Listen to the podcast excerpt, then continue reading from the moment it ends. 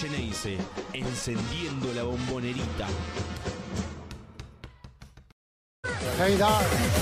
They're going to the playoff. Yes, sir. We're going to the playoffs. Gonna make some noise, baby. Be ready for us.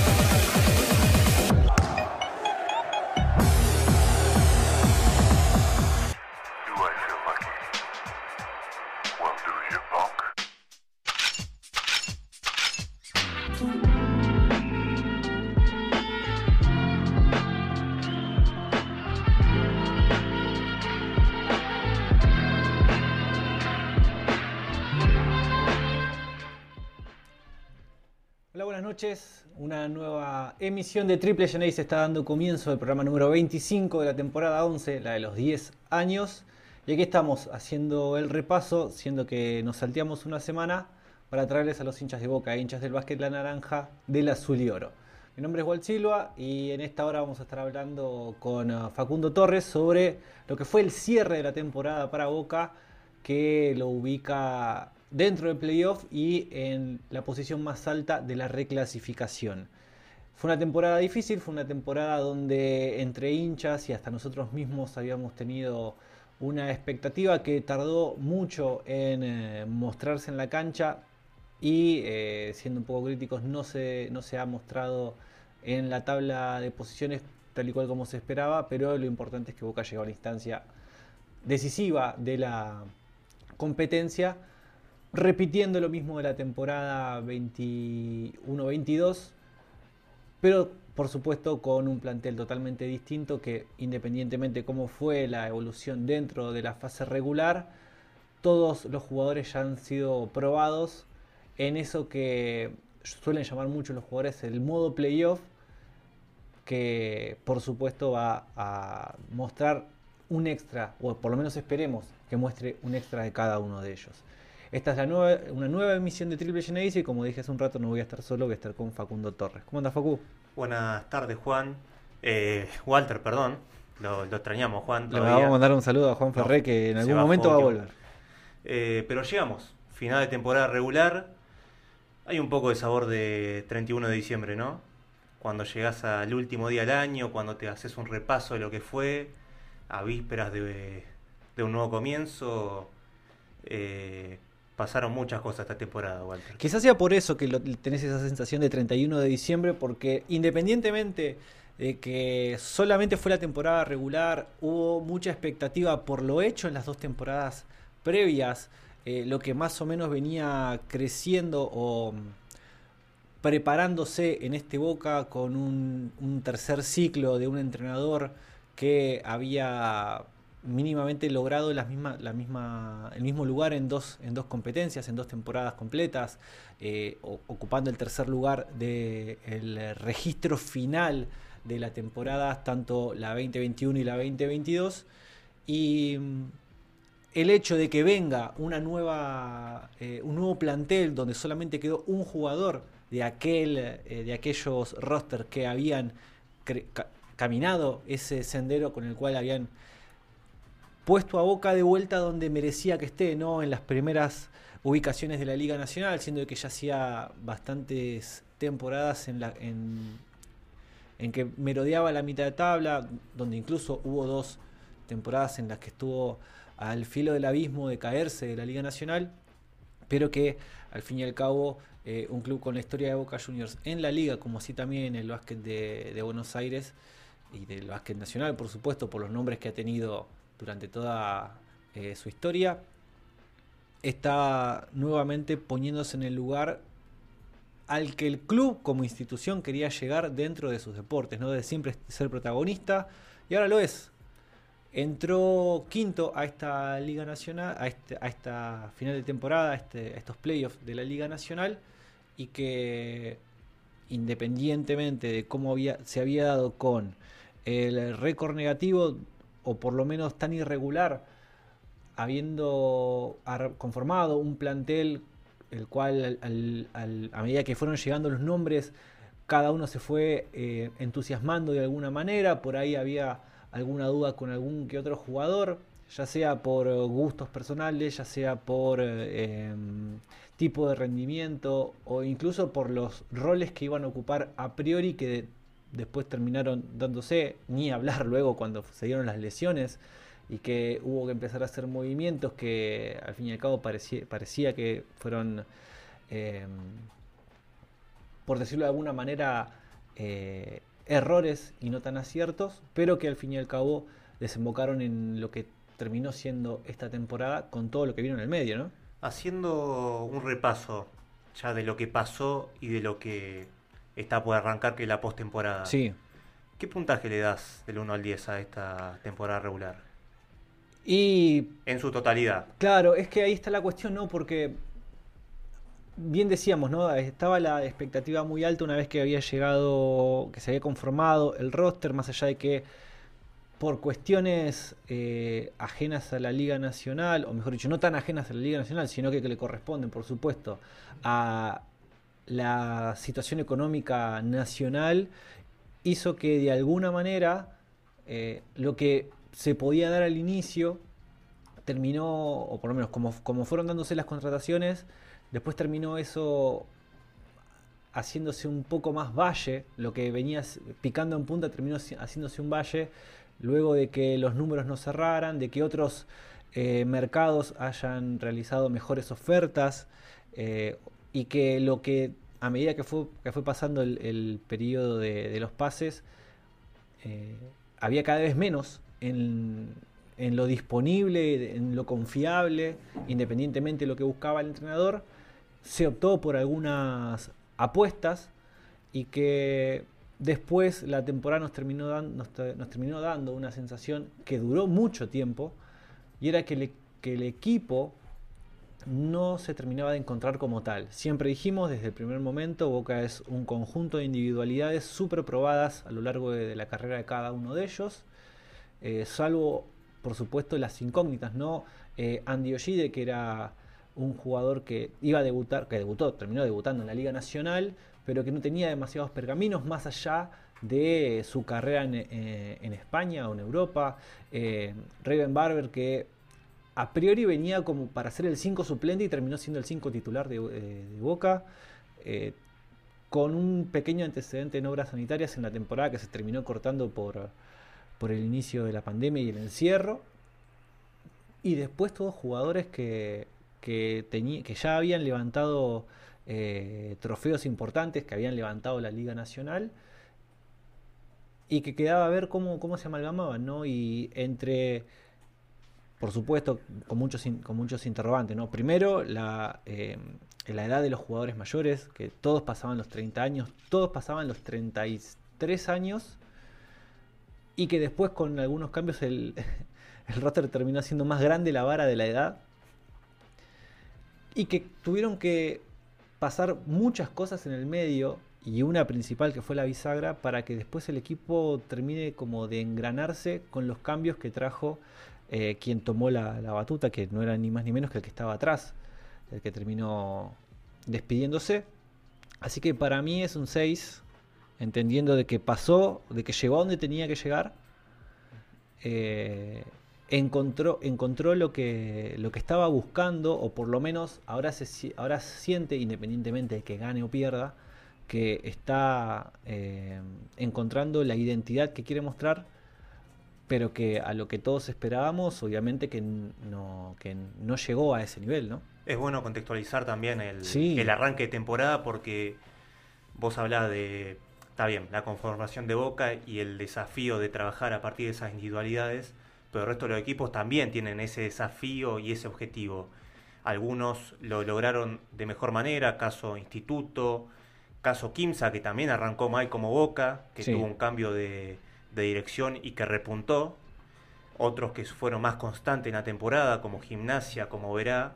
Pero es cierto que Boca llegó a estar decimocuarto en la regular, tras una racha de dos partidos perdidos, y que hoy termina quizás mm, hubiese estado o- hubiese sido la, la frutilla del postre entrar como cuarto para evitar reclasificación, aunque también te puede significar para el equipo esas dos semanas de, de no competir, que puede ser algo beneficioso para, para este plantel de Boca, por la edad que tiene, pero venís en cuarto de final contra un rival que, que ya viene compitiendo y más aún esta temporada que la reclasificación va a ser una carnicería por los, por los tipos de equipos que, que juegan. Ni hablar. caso Platense, caso Riachuelo, Obras, equipos que defensivamente te ponen a un ritmo muy tenso, que Boca supo compensar en las veces que les tocó enfrentar, pero que a una serie de cinco partidos puede ser muy desgastante. Ni hablar, y bueno, fuiste por muchos, por muchos lugares y está bueno eso. Eh, principalmente lo que hablabas de esto de la reclasificación y los que ya los que esperan en cuartos. También lo había dicho Carlos Duro, que es quien hoy comanda el plantel, y también puso, puso a la, a la mesa esa situación, pero parecía como que mm, si tenía que elegir, él prefería jugar reclasificación, por cómo lo dijo principalmente, Sí. porque entendía que, como bien decías, es... No, no, perder el ritmo que, que tanto le costó conseguir a, a Duró con este equipo, una vez ya estando en la, en la duela, Sí. eh, quiere seguir luchando. Bueno, y fíjate esto, ¿no? Ya lo habíamos dicho. eh, a medida que fuimos viendo los partidos, Boca tuvo un mes de marzo súper apremiante y la tanto todo el mes de marzo junto con la primera semana de abril fue súper desgastante para Boca porque en promedio jugaba cada tres partidos, cada tres días, perdón. Tenía un partido cada tres días entre los 10 que había tenido. Es más, justo estoy eh, en el en el- los diseños de, de, de los fixtures de cada mes y Los tenemos para mostrar la plata, ¿no? no, no, es que tendríamos que buscarlos todos de antes, pero más que nada para repasar, habían, habíamos dicho, febre- eh, marzo habían sido solamente tres partidos. Eh, perdón, febrero fueron solamente tres partidos. Marzo iban a ser 10 que terminaron siendo 9, porque el décimo, que iba a ser el 31, se pasó pasó el primero. Y después del primero de marzo tenía eh, uno, dos, tres partidos más en una semana. Así que todo eso hizo que en más o menos 45 días Boca juegue una friolera de 13 partidos. O sea. Que le vino bien para después a encontrar ese ritmo, bueno, sin contar los viajes que hubo en el medio, ¿no? A Jujuy, a Santiago del Estero Sí. sobre el final, después todos partidos de local eh, y con viajes cortitos, salvo, bueno, bueno, la gira de, de San Martín y la gira de Santiago del Estero, más el ida y vuelta a, Comodoro y el ida y vuelta eh, que había hecho primero por um, Oliva en Córdoba y después en Santa Fe. Entonces todo, todo ese ritmo que venía manejándose, siendo de que ahora se estaba eh, haciendo un tanto más eh, espaciado cada vez que se iba a jugar, y ahora fijémonos, el partido pasado fue el jueves anterior, sí, el jueves anterior, Jue- eh, jueves anterior. y va a jugar el próximo domingo, el primer encuentro de la reclasificación. eh, perdón, el jueves pasado fue el último de local, el anterior partido que terminó jugando Boca fue exactamente anoche. Y bueno, y ahora este domingo va a tener un partido nuevamente. Fíjate que no hay tantos días de, de descanso, pero sí en esto de que ahora se cambia el modo en el que se va a poner el equipo. Así que es muy probable que para lo que espera Boca, el no ir o el no clasificar cuarto le viene bien para mantener ese ritmo, para mantener esa, ese hambre en- para los equipos. Y en todo caso, si quieren descansar, que liquiden la serie, que vuelve a ser a 5 la reclasificación. La temporada pasada habíamos hecho eh, la cobertura en la, reclasificación ante San Lorenzo y que había hecho una muy buena campaña a pesar de lo disminuido que estaba, eh, de la situación que enfrentaba y ahora bueno esa, esa situación se termina ratificando enviando el equipo al playoff por la permanencia, pero ahora ante un equipo que al cual Boca lo enfrentó dos veces, eh, perdió el, el primero, la primera vez en Mar del Plata y le ganó muy bien la última el jueves pasado. ¿Hubiese preferido Peñarol o Riachuelo? De esos dos equipos. Mira, por lo visto, independientemente por cómo llega este Boca y por cómo le ganó a ambos equipos, sinceramente a mí me daba lo, a mí me daba lo mismo. Eh, independientemente de que ahora Peñarol con la última incorporación que, que informó tras la salida por lesión de, de Jordan, el ingreso de LeBrian Nash, el- la vuelta de LeBrian Nash al equipo Mil Rayitas, le supone obviamente un salto de calidad en una posición diferente. Saca un pivot para traer un perimetral o, o un jugador más agresivo frente al canasto. Y más con el triunfo ante Obras en su último partido Sí. en condición de visitante.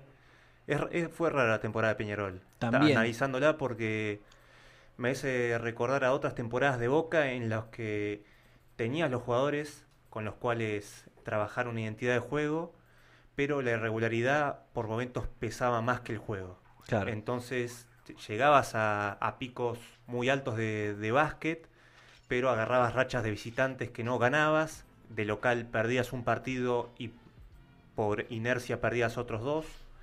Eh, una temporada muy regular de Peñarol, pero que terminó en una quizás bien preparado o bien parado de cara a, a la serie con Boca. Sí, por lo menos se, se lo ve, se, se ve que este Peñarol va a terminar mostrando eh, algo diferente con este, con esta nuevo, con esta nueva adición que tiene el plantel. Veremos cómo es, qué diferente está este LeBron Nash con el que había jugado hace un par de temporadas. Eh, Peñarol entra en la posición número 12. Sí, hay, una, hay una cuestión bastante chistosa porque vas al, a la tabla de la liga y te pone a Peñarol 11 y a Riachuelo 13, simplemente por, la, por el gol average que tiene cada, cada uno. La realidad es que Riachuelo está por encima porque le ganó los dos partidos, independientemente de que tenga eh, una diferencia de gol menor, que es por lo que se ubica en, en la tabla general de, la, de la página de la liga, que lo ubica en la posición 12. Pero volviendo a Boca, principalmente, eh, entiendo que esta cuestión de llegar, a un- llegar de la mejor manera a, estos playoffs y, e iniciar directamente la, competencia, ni bien termina la, la fase regular, eh, o por lo menos pareciera que le, le termina dando el gusto al entrenador de decir, bueno, ok, vamos, vamos a seguir jugando con el ritmo con el que estábamos, vamos a terminar bien como, como terminamos este encuentro, independientemente de que, por ejemplo, no sé si viste el partido anoche, pero que el partido anoche parecía ser uno casi a piloto automático, independientemente de que Por eso no, no lo, no lo vi completo, por eso se vieron mismo, otros porque bueno, ya era... a mí me pasó lo mismo yo estaba viendo el, el encuentro y por momentos me podía distraer porque sentí no- independientemente que hemos visto Suena mal decirlo en vivo, Sí, Walter, pero mal, la pero- verdad es esa, ya siendo el partido número 38 de la temporada, cuando ves que ya no, no juegan por nada y que se quieren ir a la casa y terminar el año, al menos en el caso de comunicaciones, Sí. eh, era, era difícil de ver el partido de anoche. costó un poco eh, ver ese, ese encuentro. Boca lo termina ganando y muy bien. lo- le termina sacando 22 puntos al final. Lo rescatable, que incluso me llamó la atención por parte de la, de la transmisión oficial, que pongan, eh, que hablen al- sobre el final y que después lo pongan a hablar a Nicolás Estenta como la figura, como una de las figuras del partido y que estaban entre él y, y Guerrero. Eso fue lo que más me llamó la atención. Y que viene bien para estos pibes, ¿no? Porque al fin y al cabo, principalmente Estenta, porque ya Guerrero se estableció en el equipo de primera, ya es un jugador de- del plantel de primera. Pero que Nicolás Estenta, que venía atrás, que él mismo reconoció, gané minutos desde el momento en que en que Marcos Mata se había lesionado y ahí pude tener más participación en el equipo. Anoche jugó 20 minutos, hizo 9 puntos, tuvo y tuvo una y tuvo valoración de 11. Había bajado 6 eh, 6 4 rebotes ofensivos el pibe, bajando su, eh, su propia segunda oportunidad o la de sus compañeros estando ahí molestando dentro de, de, la zona pintada para buscar para caranchear algún rebote o, robársela a algún, algún rival que haya bajado el rebote y que bueno al fin y al cabo tenía eh, le vino bien para este para este partido ver si ahora también van a estar con esa predisposición para los playoffs. Hoy eh, en 3x3 se discutía eso, si estos chicos, más allá de haber tenido una buena, un- una buena liga dentro de los espacios que el entrenador les pudo dar, eh, ver si lo iban a poder iban a poder sostener ese rendimiento en playoffs, si no le iba a pesar el estar jugando playoffs. No Y sé si es una cuestión de peso, sino más de margen. Porque creo que en, en ese contexto ya Estenta tuvo algunos partidos en los que se vio reducida su cantidad Sí. de minutos cuando volvió Mata. Sí, ni hablar. Eh, quizás en el caso, e incluso también Guerrero, partidos en los que creo que fue instituto, en los que Balbi jugó más de 30 minutos, en los que quizás eh, el margen de, de oportunidad de incidir en el partido es menor, y si no la aprovechás y te subís al- a la vorágine de los playoffs, eh, terminás en el banco, lamentablemente, pero al ser una serie tan particular como es Peñarol, que tiene varios jóvenes que, que proponen esa misma explosividad, caso Monachi, caso Balinotti, Bueno, al fin y al cabo los que le dan la, la identidad a este Peñarol que la, la pavimentaron o la solidificaron a partir de esos jugadores, de esa cantera, sumando a un eh, Al Thornton que se comprometió de primer momento con el, equi con, con el club, no solo con el equipo, sino con el club. La gente de Peñarol siempre está reconociendo esto de que va a ver a las inferiores, no solo a los pibes de Liga de Desarrollo, de que está presente, le había dado justamente su palabra y por eso terminó arreglando, independientemente del arreglo económico al cual haya llegado, pero que siendo un jugador que a su edad por ahí no se esperaba mucho, o por lo menos no se esperaba lo que terminó entregando en la temporada, porque tiene mucha clase, eh, no le pesa cuando tiene que cerrar partidos, la pide todo el tiempo, también sabe jugar para los compañeros, así que eh, la verdad es que Peñarol hizo una muy buena inversión con, con Al Thornton, utilizándolo para que sea también uno de los puntales del equipo, eh, un Bruno Sansimoni que viniendo de la vereda enfrente y, te- y habiendo tenido esa... Me sale decir ese golpe de horno en Boca porque Boca te, te- te forja el carácter de alguna manera. Sí. Porque es un, es un club donde cuando ya empezaron a ponerle un poco de pilas, eh, es un club que te pide todo el tiempo por lo que te entrega o, o mínimamente los jugadores. y más en la temporada que le tocó jugar a, a San Simón. En las dos temporadas que le tocó jugar, porque no fue una sola, fueron dos, eh, más allá de venir, por supuesto, con un, con un arreglo para ser del club, con todo lo que le había pasado, recordamos que habíamos había tenido una lesión bastante fea en la espalda, que le costó volver y cuando volvió, si bien tenía era, eh, era el, el base que bien utilizaba eh, Narvarte, había, tenía partidos irregulares, pero cuando pasa a Peñarol eh, muestra un salto de calidad de basquetbolística impresionante, eh, siendo hasta creativo a la hora de jugar, y es por ello que tuvo la temporada que tuvo eh, la anterior y lo sostiene en esta. Así que para mí este, este Peñarol de alguna manera está es muy parecido al de la temporada pasada. Por ahí puede llegar a tener algún que otro, por decirlo de alguna manera, una- alguna mejora. Hay que ver cómo cae el Brian Nash. Quizá, bueno, eh, quizás del equipo de Ramela vería más un eh, una poten no una potencia, sino un fortalecimiento más en el juego estático. Como que con este Peñarol de Capelli busca más el desgaste al rival Sí. y busca más correr la cancha. Que inclusive el, el primer partido que se jugó en Mar del Plata, eh, Boca con Gonzalo García, Boca llegaba a estar hasta el último cuarto con chances a partir de- del juego estacionado Sí. de cortarle el contraataque a Peñarol y, e intentar que se ganen los puntos de, a partir del sistema.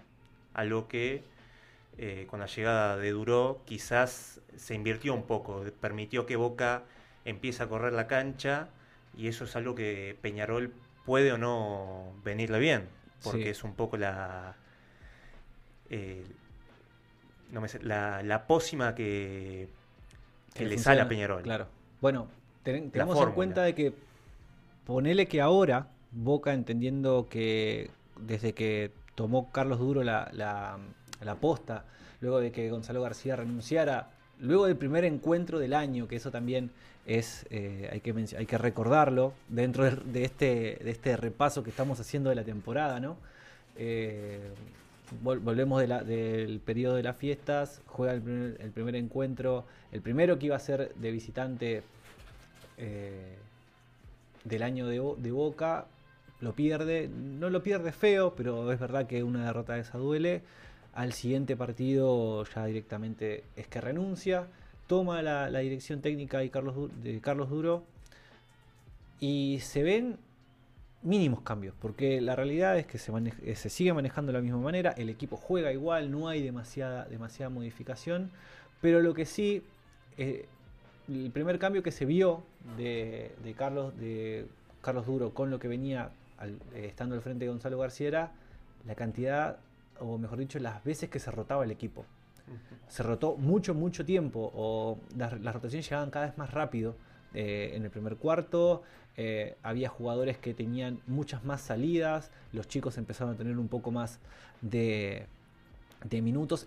Pudo encontrar mejor los minutos en los cuales los chicos podían empezar a rendir, incluso cuando no rendían, ¿no? Cuando tenían partidos en los que eh, tenían errores o estaban un poco...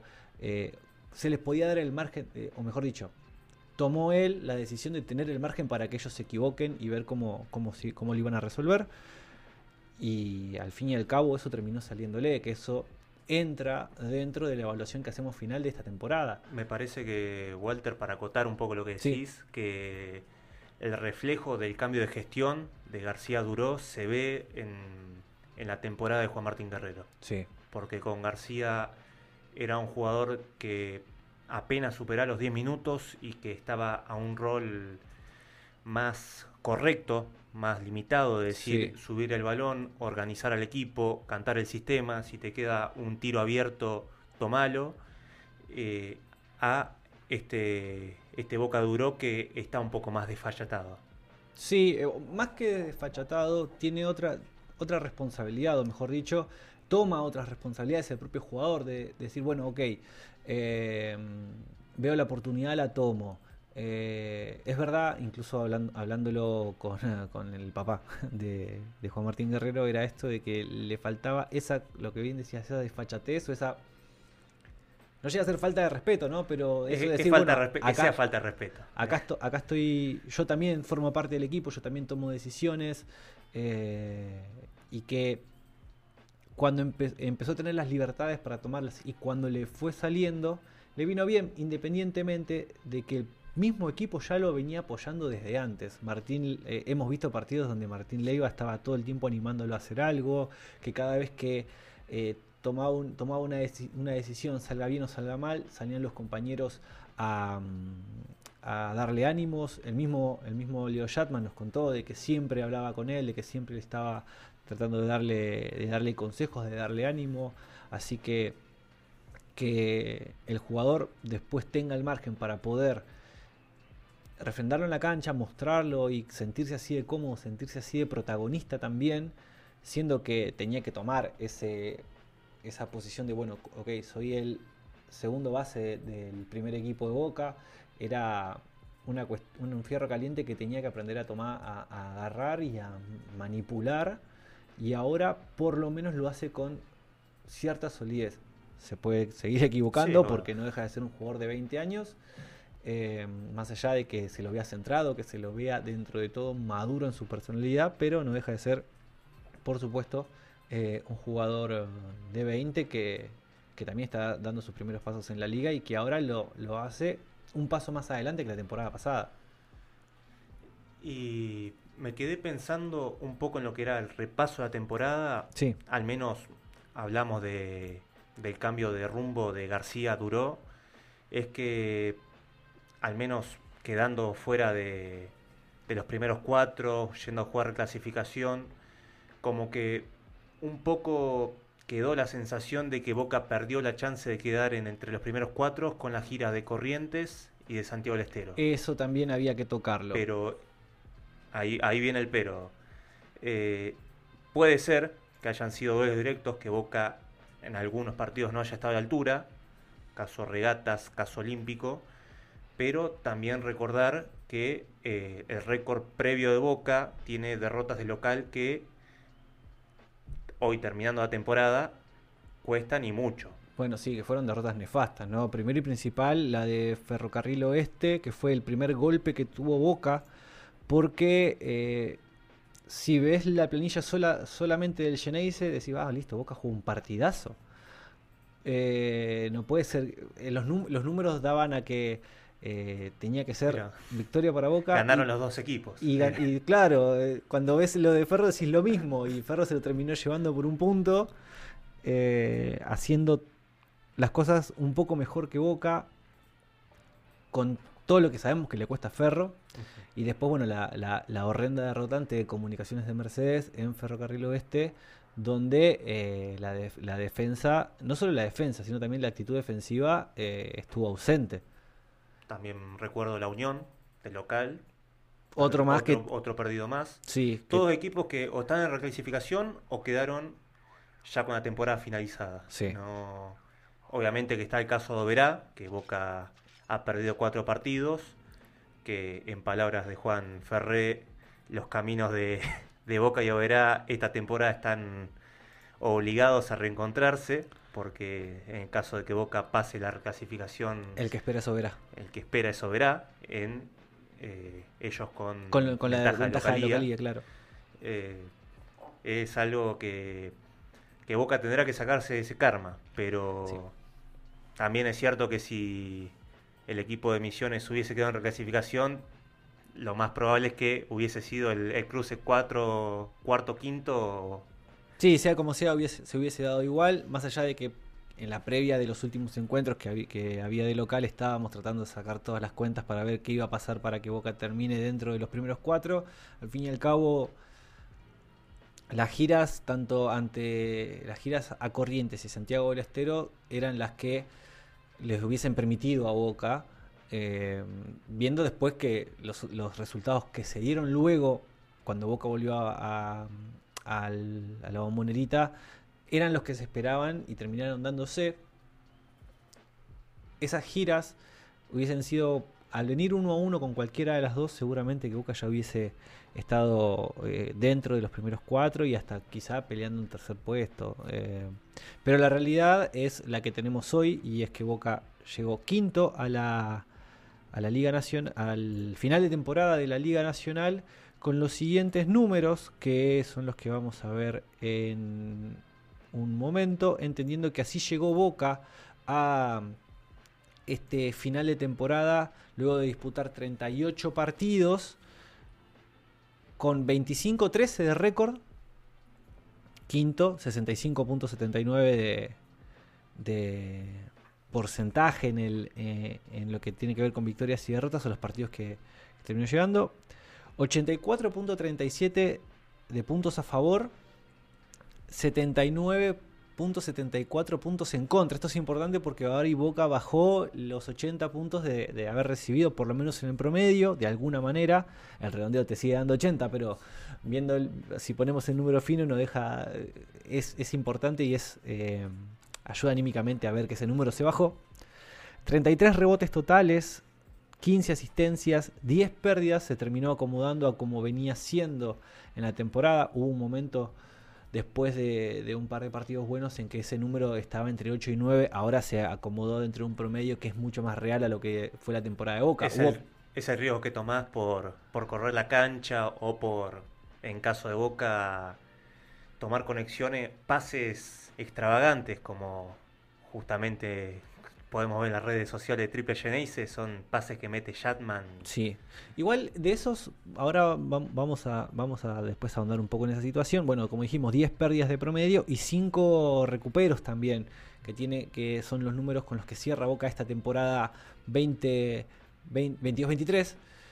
Y que, por ejemplo, veníamos diciendo esto de que Boca venía siendo un, equipo con Gonzalo García y también eh, ahora lo Esconduro que le gusta el 5 contra 5, que le gusta jugar al básquet, pero que ahora corre la cancha de una manera más inteligente que antes, porque ahora hace tan largo el equipo que no necesita, si bien tiene jugadores para robar en primera línea y salir corriendo, sino que también en la propia defensa termina bien tan articulado que ya tiene un jugador en mitad de cancha para correr, luego de que una buena defensa eh, permita el recupero de Boca, o que eh, corrija un tiro que después le permita bajar un rebote rápido y sacar la contra en solamente tres pases eh, y poder terminar de una manera mucho más inteligente una contra hacerla mucho más corta, así como también las diferentes jugadas que fue encontrando con eh, esos pases extravagantes que bien estabas mencionando, con eh, esas asistencias sorpresivas, eh, aprovechando la puerta trasera que deja la defensa para que algún jugador tenga la libertad de, anotar. Boca se presta mucho la pelota y está haciendo ese Boca de Gonzalo García que una vez nos contó Manu Buendía y que también se lo preguntamos a Gonzalo, ese de que no tenga una estrella, un jugador al quien darle la pelota, quien sea el que tiene que tomar los tiros, independientemente de que esta temporada nos mostró que cuando las cosas no salen se la, se la dieron a Tucker y que hoy por hoy Lionel Shatman eh, está pidiéndola para eh, no tirar, sino para anotar, porque ya sabe que anota luego de esos, eh, esos eh, la forma en que se libera, ya sea con una cortina o, o saliendo en alguna situación donde algún rival le deja un pequeño espacio para poder tomar el tiro. Bueno, vino por supuesto de menos a más la temporada de Lionel Shatman. Eh, Dart Tucker se fue acomodando un poco a ser un tanto más sólido, quizás no el Dart Tucker que todos conocemos, pero sí siendo un tanto más sólido de, a lo que había iniciado la temporada. Marcos Mata vi- volvió muy bien de la lesión. Coco Mainoldi había tenido un espléndido 2022 y en el 2023 medio, eh, medio como que está en un, un escalón atrás, pero sigue siendo alguien eh, confiable. Franco Balbi maneja eh, los hilos de todo el ataque de Boca y eso hay que sumarle, como ya, ya dijimos, el eh, laburo de Juan Martín Guerrero viniendo de atrás y también manejando el equipo, aún con Franco Balbi al lado. La aparición de Nicolás Estenta cuando todos sabíamos que el que iba a tener un número puesto después de Guerrero era Romegiali, que incluso le ganó un poco el terreno, pero Romegiali sigue siendo un jugador del encanto del cuerpo técnico, principalmente por las prestaciones y por, la, por el biotipo de jugador. A eso se sumó la vuelta de Nicolás Burgos, que todavía está necesitando mucho más básquet, lo, viene, lo vino haciendo y muy bien en las últimas, los últimos partidos de Liga de Desarrollo, pero con Liga todavía no ha podido tener un partido así medio como revelador. Tiene mucho mérito por parte de Duró. Esto que estabas hablando vos de- del contraataque incluso también de, de la posta ofensiva, tanto de. Hablabas de la papa queman que la bola la toma Shatman o Tucker. Como que fue sistematizándose este Boca. Y hasta por momentos, en el caso del contraataque, te dirías que hasta se naturalizó, porque recuerdo en los partidos con García que era el contraataque algo forzado o una situación que había que buscar. Caso de Marcos Mata corriendo la cancha, que no, no era una situación ta- tan peculiar para Mm. él, o de Dar Tucker forzando el contraataque, trasladando el balón. Y ahora ves highlights y es Estenta corriendo la cancha tras gol para un pase de costa a costa, también con Dar Tucker. Sí. Eh, Shatman eh, buscando un lanzamiento en transición al estilo NBA. Como eso también, la ofensiva de Boca fue liberándose partido a partido, no con cambios tan extravagantes. No, es verdad. Y creo que ahí también pesa un poco esta valoración que, que haces de Coco Mainoldi, porque uno ve las estadísticas y sí, tiene algunos partidos en los que está más, más enchufado con el aro, más enchufado con la defensa, otros en los que está más errático, y eso se nota en el juego, Sí. pero también hay que ver una imagen macro de lo que es este Boca, porque cuando Boca como equipo defiende compacto, eh, son los mejores minutos que tiene Boca dentro de un partido. Y si ofensivamente siempre va, va a buscar una situación de juego y en muchos casos hasta tiene dos opciones de, de juego. Ujú. Caso de Shatman jugando un pick and roll, tenés un jugador abierto para lanzar, que puede ser Shatman, puede, eh, puede ser Tucker, puede ser Mainoldi, Puede ser Mata, puede Puede ser ser Mata. Guerrero, puede ser Balbi. todos exceptuando en algunos partidos la caída de Barber para, Sí. para atacar para el punto de la pintura. Bueno, eh, fíjate eso que incluso, siendo que no hablamos ni de, ni de Barber ni de Traylor, salvo Barber y Martín Leiva, después todos tienen gol en la mano desde atrás del arco. Eh, Romegiali tira y mete, Estenta tira y mete, Guerrero tira y mete, y incluso Guerrero que tira desde transición. Em, pero después tenés, y, ahí vamos, ¿no? Em, Barber y Traylor, que Traylor viene, viene en el 2023, le da un golpe de- para mí le dio un golpe de efecto en lo que tiene que ver con la energía, con la entrega a un equipo del cual no, lo- no la venía mostrando, no digo que no la ponga, sino que no se veía, no, o por lo menos la que espera el hincha de No se, Boca. no se canalizaba. Eso. Y un Raven Barber que ese sí es el punto más irregular que tiene Boca, que tuvo durante toda la temporada y veremos ahora cómo, cómo mm, trabaja en playoffs, porque esta va a ser la primera vez que lo vamos a ver en playoffs, entendiendo que la temporada que él jugó en Argentina se cortó mucho antes y que han mostrado partidos en los que directamente hemos pedido y hemos sido bastante detractores de su de su de sus, de sus participaciones como así también ha tenido partidos donde simplemente fue dominante. Entonces hay que ver con qué Raven Barber nos encontramos entendiendo que ahora va a tener una serie al mejor de 5 contra el mismo equipo y que además tiene es un equipo con un 5 dominante que puede jugar de frente al canasto que, que lo, que va a sacar a quien sea jugar el uno contra uno eh, independientemente de que también esté Cáfaro que bueno habrá que ver quién más se puede llegar a postear en Peñarol pero teniendo eso en cuenta hay que ver cómo es que eh, la labor de, de Raven Barber en esta serie, independientemente de lo que ya ha mostrado en los dos partidos de liga de fase regular, cómo pueda llegar a, a presentarlo. Así que si no tenés nada más para agregar, También pasamos a Liga de Desarrollo. eso mismo, porque Nara Cielo hizo el cierre de lo que va a ser, de lo que fue la temporada del equipo de Liga de Desarrollo, que ya, bueno, por supuesto, vamos a darle paso para que escuchen y vean cómo fue el, trans- el transitar de este último tramo para los pibes tanto de Gonzalo Pérez como de Juanpi Fernández en esta LED 22-23. Hola, soy Nahara Silva y te traigo toda la info de la Liga de Desarrollo por Triple CNIC. Cerró la fase regular para los chicos dirigidos por Gonzalo Pérez y Juan Pablo Fernández.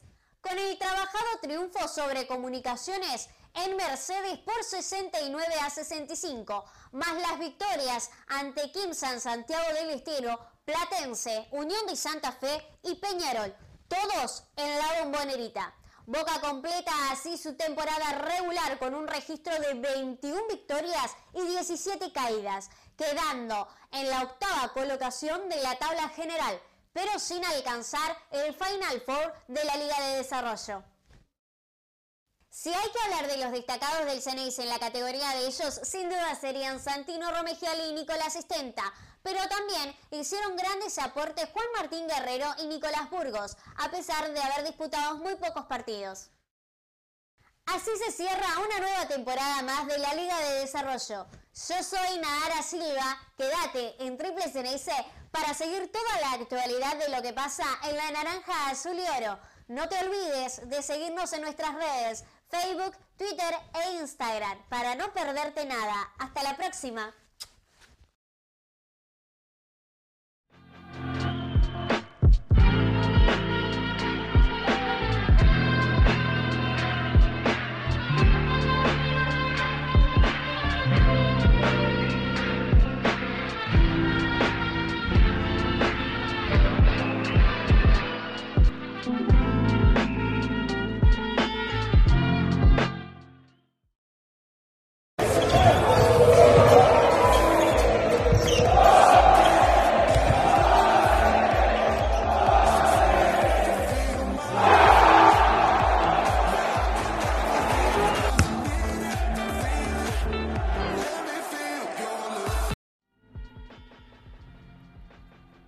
Que hablar de highlights de esta temporada, está por supuesto esa jugada en el mítico partido, porque ya podemos decir que es mítico, el partido ante Instituto en la Bombonera, la victoria 122 a 115.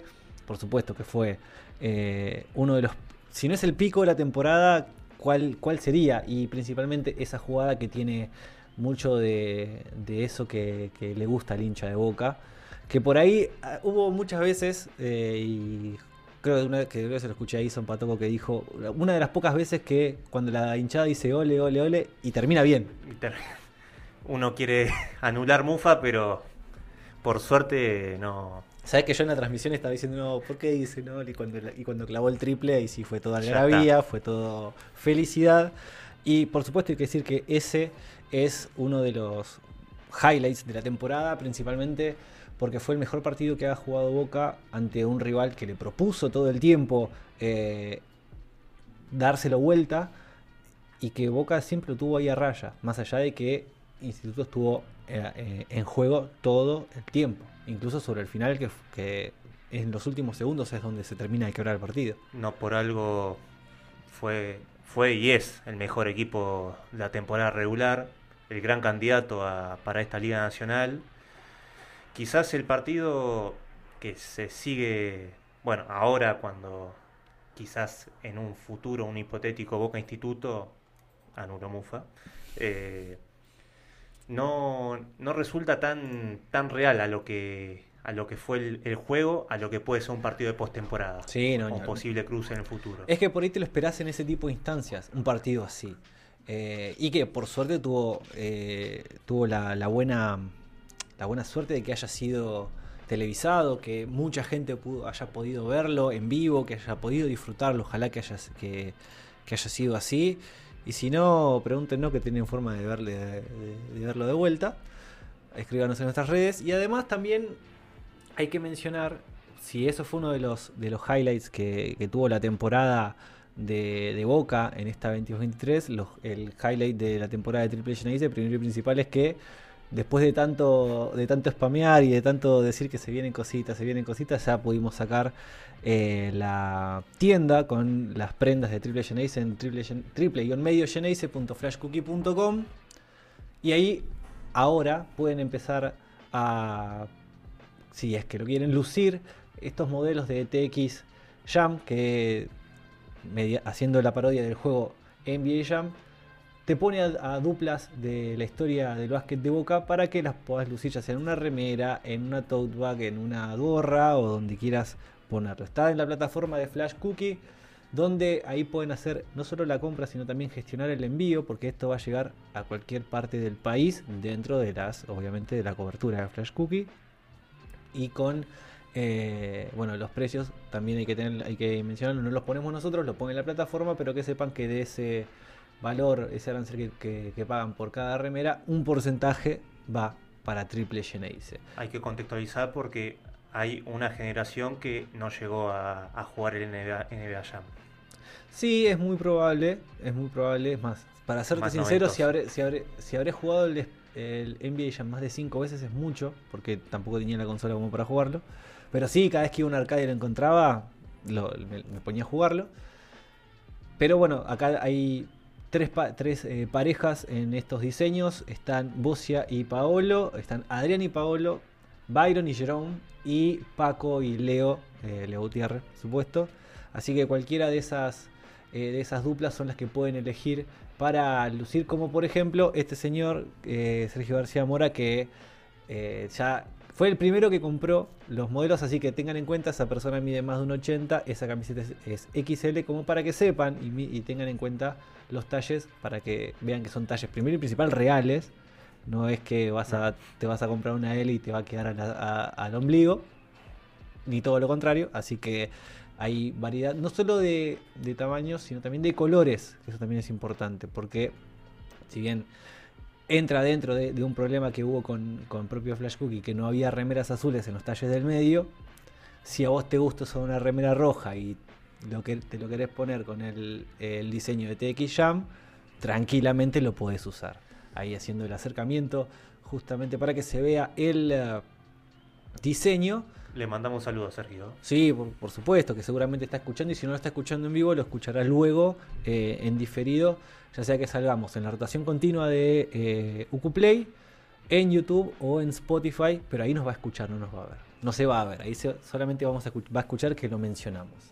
También, y por supuesto, eh, hay que mencionar que todavía estamos ya finiquitando porque estamos cerca de cerrar el sorteo a través de cafecito.app barra triple Geneise de la remera de entrenamiento talle L eh, de, de la marca oficial de Boca de la temporada anterior. Así que con un cafecito ya está participando, ya tiene una suma, una chance para poder participar del sorteo de esa remera. En breve se estará haciendo el mismo. Se va a entregar en la bombonerita, así que lo más probable es que, por como ya estaban dándose los números, si es que no, si es que por los que están por fuera de cafecito, que fueron otra vez de una transferencia directa al alias tx.aporta. Si con eso ya llegamos a los 60 que pusimos de meta, estaremos haciendo el sorteo eh, de forma inminente y por qué no en uno de los dos partidos de, de esta serie de playoffs se podrá entregar la remera, así que también esténse muy atentos. Para que- Mejor que camiseta nueva y un Boca Peñarol para, para alentar. para ponérsela, para ponérsela ahí, exactamente. ¿Sabes qué nos pasó? Que uno, cuando se sorteó la- la- los primeros diseños de Triple Geneise, lo, lo ganó un, eh, un chico de Neuquén, que recién el año pasado la pudo, la pudo ir a buscar y se lo puso para un partido de copa. Así que bueno, por lo Se menos hizo lo- desear. Se hizo, se hizo desear, pero, lo pero la, la ilusión en la cancha de boca, al fin y al cabo. Eh, así que bueno, como bien dijimos entonces, los medios, los medios para colaborar con Triple Genesis de alguna manera son, primero, obviamente, eh, seguirnos en nuestras redes sociales, compartir eh, eh, tanto los posteos como dejar algún comentario para que interactúen con nosotros, lo mismo con las transmisiones, participar en el chat, compartir los enlaces, que más hinchas de boca hinchas del básquet escuchen eh, la transmisión nuestra, así como también económicamente hablando, cafecito.app barra triple Geneise, transferencia directa al alias tx.aporta, los que están fuera de Argentina, patreon.com barra triple Geneise y los que además de querer aportar también se lleven algo, que esa es la forma más directa, triple-medio geneise.flashcookie.com y ahí ya se llevan incluso una pilcha que la van a poder lucir eh, donde quieran lucirla, ya sea en la cancha o saliendo de compras. Eso lo elige cada Ahí pueden verlo los que estén eh, asomándose al video, eh, los diferentes medios. En las transmisiones ponemos un código QR. Y también hay algo que vamos a mencionar ahora y va a ser la única vez que lo mencionemos en el programa hasta que haya novedades. Es que ahora tenemos un sponsor, por fin Triple Genesis tiene un sponsor. Y es Delite Shop, que bueno, como bien lo pueden ver ahí, a través de eh, instagram.com barra Delite Shop, pueden comprarse las zapatillas de básquet que eh, estén buscando para volver a la cancha, ya sea para bueno, los propios jugadores que estén eh, compitiendo ahora en los torneos asociativos, algún que otro jugador de Liga Nacional que le creció el pie o que se le rompió alguna zapatilla y no tiene, y no tiene para hacer el restock, también lo puede comprar ahí. Y también para Yo cualquiera puedo, de nosotros. Si quiero jugar en la placita, ¿puedo comprar una zapatilla? Yo creo que sí, no creo que te digan que no para comprar una, una zapatilla ahí. Es más, Leo, ¿vos estabas buscando calzado o todavía tenés guardado? Ahí está. Bueno, ya eh, cada vez hay más gente que se suma a esto. 44, eh, talla americano. Va, igual eso se arregla, no hay, no hay tanto problema porque tienen, tienen variedades de talles. Así que tanto en deliteshop.com, 11 americano, mira, ahí está, 44, perfecto. Eh, Delite Shop, si no, deliteshop.com.ar, ahí también es la, la web eh, para poder hacer las compras prácticamente eh, directamente. Se hace entrega a casi todo el país. Pero en Instagram también lo pueden seguir a través de por eh, la página arroba de Elite Shop. Eh, dije que esta va a ser la única vez que lo vamos a mencionar porque el sponsorio lo van a ver bastante, bastantes veces en Instagram. Así que ahí también van a tener el tag para eh, redireccionarse a su perfil de Instagram, a su usuario de Instagram y ahí empezar a hacer las diferentes compras que cada, cada persona, jugador quiera hacer. Así que dicho eso y ya siendo que nos queda el último minuto de, de Triple Genesis, por lo menos en esta edición número 25, lo que me queda consultarte, Facu, es eh, pálpitos, o por lo menos qué es lo que a vos te dejó esta temporada y qué esperás para lo que viene. No quiero dar un pronóstico de la serie, porque siempre sale mal esas cosas. Mm. pero creo que Boca tiene con qué superar a Peñarol. Peñarol quizás llega inferioridad de confianza, pero sin nada que perder. Y Boca va a tener que primero hacerse valer la localía, que, que también lo hizo en temporada regular. Sí, Y lo más importante que va a ser intentar dar el batacazo en, en Mar Plata, llevándose un triunfo quizás para cerrar la serie. Exactamente, porque la serie va a ser el domingo 23 se abre en la bombonerita.